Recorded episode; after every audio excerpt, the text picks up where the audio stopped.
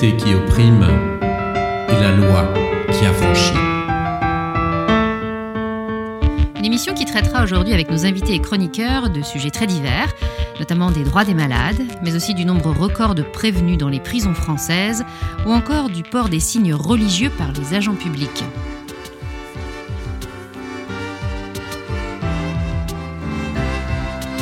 Les malades ont des droits. Longtemps ravalés au rang de simples supports de la médecine, les patients sont désormais reconnus comme de vrais sujets. Quelle semble loin en effet l'époque où le célèbre chirurgien Guy de Chauliac déclarait, ou plutôt osait déclarer, que le malade devait obéir au médecin comme le cerf à son seigneur. Exit, heureusement, le paternalisme du sachant, l'heure est désormais au partenariat entre médecin et malade. Ce dernier doit être informé des développements possibles de sa maladie et il a surtout son mot à dire quant au choix des traitements à engager. L'heure est à la décision partagée, comme on dit. C'est une évidence aujourd'hui, mais ces droits sont en réalité relativement récents, tout comme le droit à l'indemnisation après un accident médical ou le droit d'engager des actions de groupe devant la justice. Bref, la démocratie sanitaire est en marche et elle ne s'arrêtera pas là. De nouvelles revendications continuent d'émerger, comme en témoignent les débats récents autour du suicide assisté ou de l'accès à la procréation médicalement assistée pour les couples de femmes. C'est paradoxalement dans ce contexte très favorable aux malades qu'un de leurs droits premiers, celui de l'accès aux soins, se trouve remis en question. Le déficit endémique de l'assurance maladie et la baisse des remboursements qui l'accompagnent amènent en effet un nombre croissant de malades, notamment parmi les plus défavorisés, à renoncer aux soins. Alors, avancée, recul, on le voit, il n'y a rien de linéaire dans l'émergence des droits des malades. Avec nous pour en parler aujourd'hui, Anne Laude, bonjour. Bonjour. Vous êtes professeur de droit à l'Université Paris-Descartes. Vous co-dirigez l'Institut Droit et Santé avec Didier Tabuteau. Et c'est avec lui que vous faites paraître Les droits des malades aux éditions PUF. Alors, à lire votre ouvrage, on tombe des nues un peu. On découvre que, par exemple, l'idée du consentement du patient est relativement nouvelle, qu'on pouvait par le passé être cobaye malgré soi. Comment, au fond, expliquer cette asymétrie qui a longtemps existé entre d'un côté le médecin et de l'autre euh, le patient? Alors cette asymétrie, elle est née de ce que on considérait, et on a considéré pendant longtemps qu'il y en avait un qui savait, il y avait un sachant, et de l'autre côté un patient qui ignorait tout et qui de surcroît pouvait être maintenu dans l'ignorance. Puisque initialement le code de déontologie médicale euh, mentionnait que euh, le médecin euh, décide finalement ce qui est bon ou non pour son patient. Donc euh, c'est cette asymétrie au niveau de l'information qui était considérée comme étant j'allais dire intrinsèque du fait d'un savoir euh, et d'une science dont seul le médecin disposait, qui a conduit en quelque sorte à cette asymétrie aussi, je dirais, non seulement de droit, mais presque de pouvoir pendant très longtemps. Est-ce que le, mouvement des droits de l'homme qu'on a vu émerger ces derniers siècles, et notamment au XXe siècle, a aussi pu, par capillarité, si je puis dire, s'imposer dans le domaine médical, avec l'idée que bah, un patient, c'est un sujet de droit comme un autre? Ah, c'est certain. Euh, il est inévitable que c'est ce mouvement général, et d'ailleurs pas spécifique à la France, hein, international, euh, en faveur des droits de l'homme, qui a conduit aussi à la reconnaissance de droits à un homme euh, malade, en quelque sorte. Euh, quels sont pour vous, euh, vous qui, relatez de, façon très intéressante euh, et, relativement exhaustive dans, votre ouvrage ce mouvement, cette émergence des droits des malades, quelles sont pour vous les, grandes étapes ou les grandes dates, ou, en tout cas les grands droits qui leur ont été reconnus ces dernières décennies?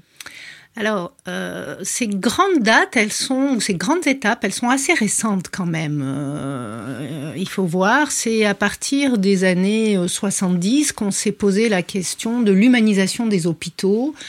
Euh, qu'on a considéré que ben il n'était plus possible d'avoir des, dortoirs en quelque sorte dans lesquels il y avait X patients euh, avec euh, un inconvénient évidemment, c'est outre euh, bah, l'intimité qui n'était pas respectée, la confidentialité aussi qui sans doute posait évidemment un certain nombre de difficultés.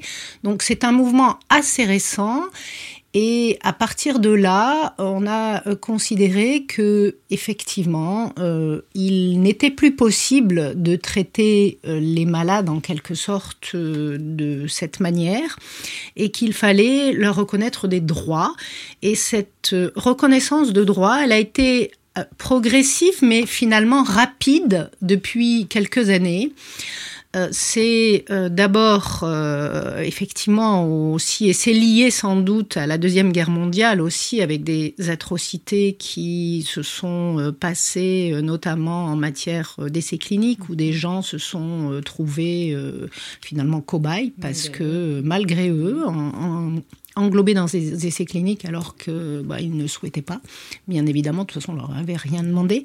Donc à partir de là, et euh, avec l'émergence de ce qu'on appelle le Code de Nuremberg, un certain nombre de droits se sont apparus en faveur des patients. Euh, le droit au consentement au lendemain de Nuremberg, euh, impossibilité d'être inclus dans des essais cliniques sans y avoir consenti. Et plus largement, à partir de là, notre droit a élargi ce droit au consentement euh, pour le patient, euh, non seulement dans des essais cliniques, mais quel qu'il soit. Et puis aussi son corollaire qui est finalement, pour consentir, il faut être informé donc le droit à l'information, quelque part. Voilà, le droit à l'information aussi est un droit, euh, j'allais dire, essentiel. Et puis, à partir de 2002, bien sûr, avec euh, la, la, loi Kouchner, les droits des malades ont été affirmés, euh, en tête d'ailleurs de notre Code de la santé publique avec des droits évidemment majeurs comme le droit à la non-discrimination mhm. aussi mhm. en santé, le droit à la protection de la santé, euh, le droit à l'information, au consentement intégré, mais au-delà de ces droits individuels, ce que la loi Kouchner a aussi introduit, c'est cette euh, notion de droit collectif, c'est-à-dire des patients rassemblés dans des associations peuvent aussi euh, disposer de droits.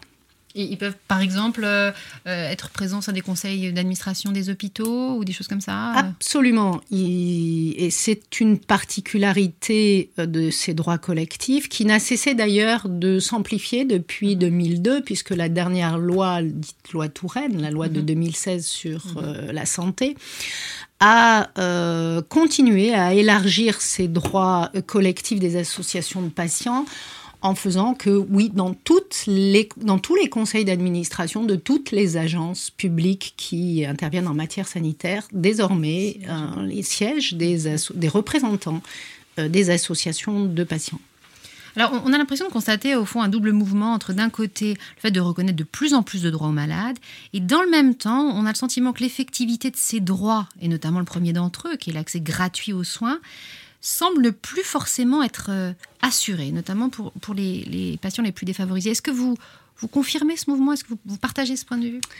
Alors effectivement, euh, vous avez raison, c'est un mouvement qui peut paraître être contradictoire, mais euh, qui peut-être aussi s'explique du fait que ce mouvement en faveur de la reconnaissance des droits, il est finalement très récent. 2002, c'était il n'y a pas si longtemps quand même. Et euh, en plus, la difficulté vient de ce que pendant longtemps, euh, et pendant dix ans après 2002, le code de déontologie médicale, qui est finalement le seul texte que mhm. les médecins connaissent, était en contradiction avec euh, la loi. je prends un exemple, mais qui est significatif. Non, la loi de 2002 a intégré une disposition qui mentionne que euh, le patient doit être informé, sauf s'il refuse euh, mhm. et qu'il indique au départ à son médecin qu'on ne lui donne pas d'informations. Et le Code de déontologie médicale, pendant dix ans, a continué à inscrire le médecin informe en cas de euh, problème majeur son patient si ça lui semble être opportun. Et donc effectivement, les médecins avaient aussi pendant dix ans des des textes ou des, des, actions, enfin, ou des, des pratiques, voilà, qui étaient euh, totalement euh, contraires euh, au, texte. Alors, à partir de là, l'effectivité des droits, vous avez raison de le souligner, c'est le droit à l'information, il est toujours pas vraiment appliquée. Euh, Il y a toujours un hiatus entre ce que dit officiellement la loi et, ce que, les pratiques médicales. Absolument. Alors, il y a un autre droit aussi qu'on n'a pas cité, mais qui est un droit essentiel aussi pour les malades, euh, que la loi de 2002 a, intégré dans le Code de la santé publique, qui est l'accès au dossier médical. Euh, le patient, désormais, peut accéder seul et demander seul à euh, accéder à son dossier médical. Bon, à l'époque, ce droit avait fait grand bruit. les médecins disaient mais non, c'est pas possible. Euh, si nos patients accèdent au dossier médical, on va être de plus en plus euh, poursuivis en justice. Ça va conduire à une judiciarisation de la médecine. Et en fait, on a fait des études à l'Institut droit et santé et on a démontré que euh, oui, le patient, et c'est normal, accède à son dossier, demande à accéder à son dossier, mais avec un objectif, c'est parce qu'il veut être informé. Donc ça montre bien qu'effectivement, c'est parce qu'il ne l'est pas encore. Est-ce qu'il n'y a pas une autre entorse au droit des malades, au fond, qui est euh, l'accès à un médecin dans des délais euh, raisonnables? Du, fait des déserts médicaux, on a l'impression que certains attendent des mois avant d'obtenir une consultation avec, en face, et comme corollaire, l'émergence du tourisme médical. Est-ce que ça, c'est marginal comme problème ou est-ce que euh, ça va crescendo, cette pratique comme ça du tourisme médical? On va à l'étranger dans, l'espoir d'être rapidement pris en charge par un spécialiste? Non, alors la pratique du tourisme médical à l'étranger, elle est quand même euh, très marginale et heureusement. Euh, et puis, elle a différentes causes, j'allais dire. Bien sûr. Mais en tout cas, celle-là, cette cause-là consistant à dire je n'arrive pas à avoir un spécialiste dans les semaines qui viennent. Euh, pour l'instant, à ma connaissance, les études qui ont été publiées euh, ont surtout monté le mouvement inverse, c'est-à-dire par exemple des patients anglais qui, du fait des listes d'attente très longues, venaient en France. Euh, il n'y a pas d'études à ma connaissance qui ont démontré l'inverse, c'est-à-dire de patients français qui, parce qu'ils ne trouvaient pas de médecin à un endroit X ou Y du territoire, se rendaient à l'étranger. il y a une autre cause hein, au tourisme médical, c'est notamment le fait de contourner la loi française. Je pense notamment aux personnes qui vont en Suisse euh, dans l'objectif d'obtenir, euh, par exemple, la procédure de, suicide assisté ou des couples de femmes qui vont en Espagne, en Belgique, pour accéder à, l'aide médicale à la procréation. Euh, quelle que soit l'opinion de chacun sur ces sujets euh, hautement controversés, est-ce que c'est tenable à terme, euh, telle une petite forteresse assiégée, de dire on reste euh, avec cette législation-là en vigueur, quand bien même un certain nombre de nos concitoyens contournent la loi française? Alors effectivement, euh, c'est une question euh, délicate, mais euh, alors on peut s'interroger d'autant plus que quand on est avec des pays voisins qui a priori font partie de l'Europe, on pourrait concevoir qu'il y ait un minimum d'harmonisation au plan européen sur des questions aussi fondamentales mais pour l'instant, euh, on n'est pas arrivé encore à ce degré d'harmonisation pour différentes raisons, parce que c'est des sujets aussi euh, sociétaux et que euh, les différents pays et les, les, individus au sein des différents pays ont aussi des des conceptions très différentes des choses. Euh, oui, vous citiez l'Espagne, la Belgique, qui est vraiment aussi un pays très voisin et très, a une politique euh, et une législation en matière d'euthanasie, par exemple, des enfants, euh, très différentes, voire diamétralement opposées à, à celles qu'on a en France. Est-ce que vous, pensez que la montée en puissance des, droits des, des, malades, que vous, tel que vous la décrivez dans, votre ouvrage, euh, s'accompagnera à terme d'une augmentation euh, de, des devoirs des malades? Euh, Est-ce que par exemple on pourrait imaginer, je crois qu'il y a un précédent tranché par le Conseil d'État, qu'on ne rembourse euh, un traitement euh, que dès lors que euh, le patient a parfaitement observé le traitement qui lui était imposé. Ou est-ce qu'on peut même aller plus loin, imaginer que exigera de nous d'avoir une vie saine si l'on veut être assuré alors effectivement, c'est un sujet, euh, étant dans une faculté de médecine, quand on présente les droits des malades euh, aux médecins, euh, ils ont toujours un mouvement, j'allais dire, de recul en disant les droits des malades, c'est bien, mais ont-ils des devoirs aussi? Et nous, les médecins, quels sont aussi nos droits? Donc effectivement, les devoirs des malades, oui, il en existe, mais bien évidemment, le droit de payer son médecin, etc. Oui, mais c'est aussi une question particulièrement euh, polémique et d'actualité que de savoir si euh, le patient doit avoir d'autres devoirs. Vous citiez l'observance, mais pas seulement l'observance. Vous avez vu quelle est la polémique euh, de la proposition qu'a fait un assureur sur la place, qui est de fixer des taux d'assurance en fonction euh, de, du comportement, de la vie saine, du fait de que l'individu mange bien, fait du sport, euh, etc. Donc, effectivement. On va aller vers ça, vous pensez? Je ne sais pas si on va aller vers ça. manifestement, il y a une première étape, mais c'est dangereux quand même, parce que... Euh, c'est le principe même de l'assurance, au fond, qui est mise à mal, parce que précisément, on est tous divers, et l'assurance euh, oui, pour... Euh, absolument, l'assureur, normalement, il doit redistribuer. mais là, la difficulté, c'est qu'il veut identifier le risque à la base, et effectivement, faire payer à des taux différents en fonction des risques encourus. Donc, oui, c'est une vraie difficulté. Vous parliez tout à l'heure du, regard des médecins vis-à-vis des, droits des malades. comment, euh, vous qui j'imagine, euh, j'imagine que vous gravitez euh, dans le milieu médical, comment voit-il l'émergence comme ça des droits des, malades ces dernières décennies? Est-ce qu'il le voit comme une remise en question de, de leur expertise, de leurs prérogatives, de leur aura? Ou est-ce qu'ils comprennent ce mouvement? Non, je crois que les médecins, évidemment, sont euh, inquiets et, ils se sentent remis en cause, sans doute, par euh, cette émergence euh, des droits des malades. oui, dans leur, dans leur statut, sans doute, mais pas seulement. Je crois aussi que pour eux, euh, il y a une difficulté qui vient aussi de la médiatisation des affaires de santé, notamment de santé publique. C'est vrai que pendant ces dernières années, on a vu des affaires de santé publique euh, très médiatisées et du coup peut-être aussi une confusion dans l'esprit des gens entre euh, ce qui est euh, un dommage, j'allais dire, collectif et ce qui peut être du dommage causé par un praticien déterminé. donc ils se sentent remis en cause et non plus euh, l'aura, évidemment, de, par rapport à ce qu'ils, le même aura que ce qu'ils avaient auparavant.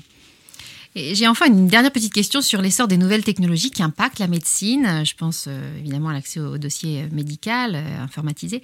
Est-ce que la, multiplication des données de santé informatisées ne va pas ouvrir des perspectives un petit peu vertigineuses euh, avec à la clé un, risque d'atteinte au, secret médical Est-ce que vous êtes euh, ah, Oui, c'est une difficulté. Euh, c'est une difficulté, d'autant plus par exemple si on prend les smartphones, avec des gens qui de plus en plus saisissent des données quand ils font du footing ou autre.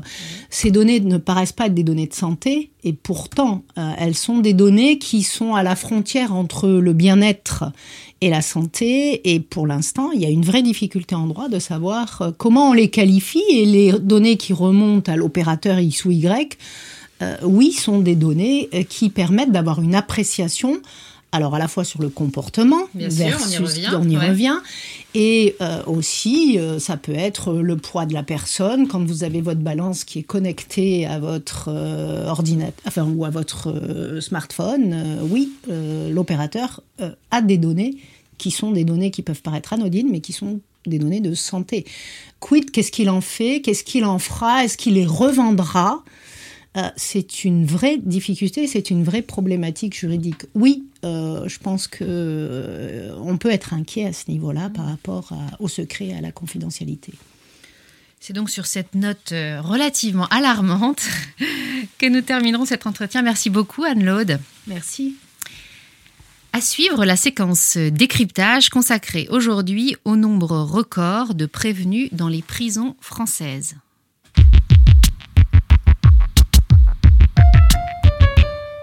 Surpeuplées, violentes, propices à la récidive, voire à la radicalisation, les prisons françaises sont accablées de tous les maux. Ce que l'on sait moins, c'est qu'elles hébergent des milliers d'innocents. Alors, entendons-nous, je parle ici de présumés innocents, c'est-à-dire de tous ceux qui sont envoyés en détention dans l'attente de leur procès. On dénombre actuellement autour de 70 000 détenus, dont parmi eux 20 000 prévenus, c'est-à-dire 20 000 hommes et femmes placés en détention provisoire en attendant la tenue de leur procès, soit presque 30% de la population carcérale, un record. Alors, pourquoi sont-ils derrière les barreaux avant même d'être jugés? Ben, Tout simplement pour les empêcher de faire pression sur les témoins ou les victimes. Ce c'est pas tout, il s'agit aussi et surtout de s'assurer qu'ils répondent bien présents au moment de comparaître devant leur juge autant de motifs légitimes et contestés par personne d'ailleurs, mais qui mettent toutefois à mal un principe absolument cardinal du droit, qui est la présomption d'innocence. La Déclaration des droits de l'homme et du citoyen de 1789, ainsi que l'actuel Code de procédure pénale, dispose bien d'ailleurs, je cite, que toute personne mise en examen, présumée innocente, demeure libre. En clair, la détention provisoire est et doit rester l'exception, et la liberté la règle. C'est d'ailleurs dans ce sens que des dispositifs euh, alternatifs à la prison ont vu le jour ces dernières années. On pense par exemple au bracelet électronique qui permet de localiser un individu et de s'assurer qu'il reste bien sous main de justice sans pour autant le faire passer par la case prison. Grâce à ce type de dispositif, entre autres, le recours à la détention provisoire a sensiblement diminué ces 20 dernières années. Mais c'était sans compter sur le retournement de tendance de ces derniers mois. Alors à la chancellerie, Place Vendôme, on suit très près euh, la question de la détention provisoire. Euh, Jean-Jacques Urvoas, l'actuel garde des Sceaux, scrute le phénomène avec d'autant plus d'attention que, comme il le déclarait euh, le 14 juillet dernier dans un grand entretien, en prison, je cite, les prévenus réputés innocents sont moins bien traités que les condamnés. Et il a raison. Les prévenus intègrent par exemple des maisons d'arrêt surpeuplées quand les condamnés, eux, sont envoyés en établissement pour peine où l'on respecte scrupuleusement la règle d'un détenu par cellule. Autre différence de taille, les condamnés bénéficient de programmes de formation, de réinsertion, de toute une série d'activités dont les prévenus sont en général privés, faute pour l'administration pénitentiaire d'avoir une idée précise de la durée de leur détention. Comble de l'ironie donc, en prison, mieux vaut être condamné que présumé innocent. Alors voilà donc pour le constat. Reste à comprendre les causes de ce recours croissant à la détention provisoire. On fait spontanément le lien avec la multiplication ces derniers mois des contentieux terroristes. Face à de présumés djihadistes et à tous ceux qui gravitent autour, les juges euh, optent, on l'imagine bien, systématiquement pour la préventive. Mais est-ce que ça suffit à expliquer la cause euh, de cette hausse du nombre de, de prévenus en prison? Pas vraiment. Sur les 20 000 prévenus attendant leur procès derrière les barreaux, seule une centaine est poursuivie pour terrorisme, soit 0,5% de l'ensemble. La menace terroriste actuelle n'explique donc en rien le recours accru à la détention provisoire.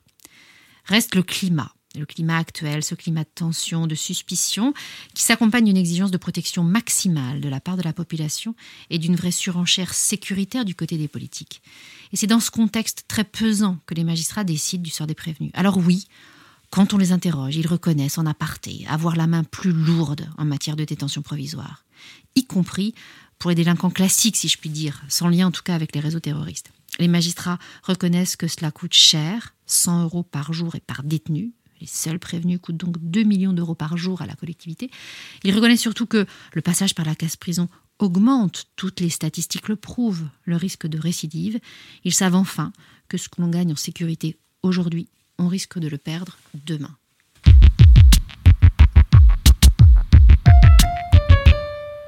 Vous écoutez Amicus Radio, l'émission Angle droit. C'est désormais l'heure de retrouver la chronique de Nicolas Hervieux, juriste à l'université Paris-Ouest Nanterre et fin connaisseur de la jurisprudence européenne. Bonjour Nicolas. Bonjour Marie.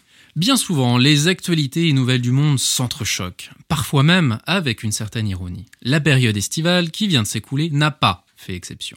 En France, la brûlante et burlesque polémique du Burkini a fait rage. Chacun s'est écharpé à grands coups de concepts juridiques. Ordre public, laïcité, liberté de conscience. Au cœur de cette dispute, d'abord méridionale, avant de devenir nationale et même mondiale, le port d'un vêtement de bain. Religieux pour certains, provocateur pour d'autres. Or, en écho à ce conflit français, les actualités étrangères du mois d'août ont été facétieuses. Outre-Atlantique d'abord, au Canada, le gouvernement de Justin Trudeau a annoncé que le port du voile islamique était désormais autorisé dans la gendarmerie royale du Canada.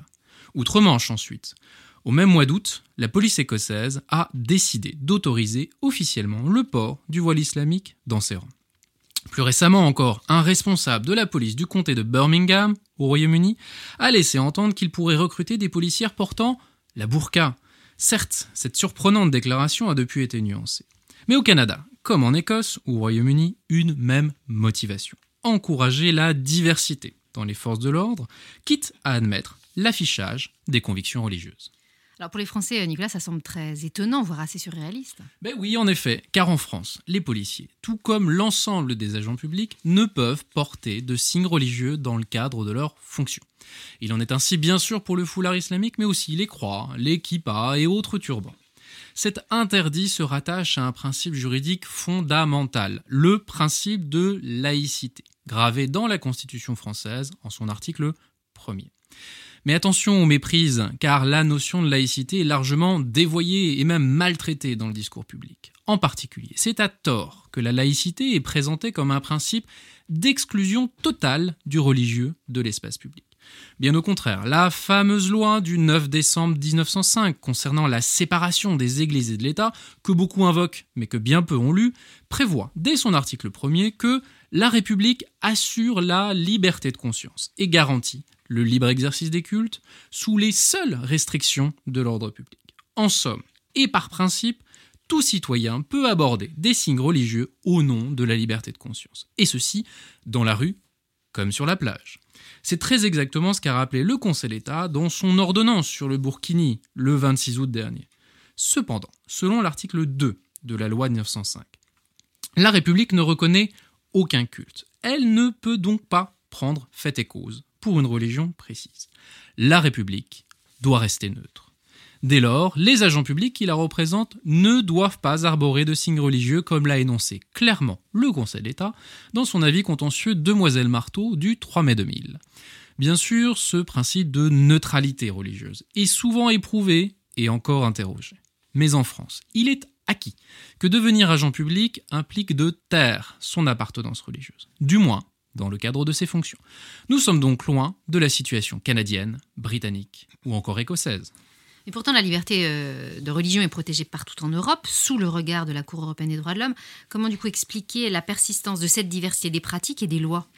En réalité, c'est cette diversité historique des modèles en Europe qui explique l'absence d'harmonisation européenne.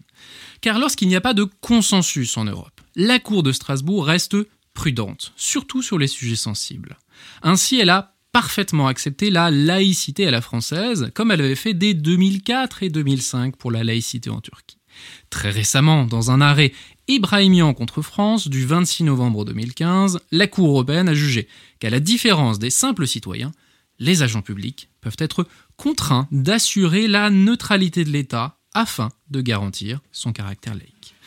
Mais par jeu de miroir, la Cour accepte d'autres modèles nationaux. Ainsi, dans son arrêt Laotsi de 2011, les juges ont admis qu'en Italie, des crucifix demeurent accrochés dans les salles de classe.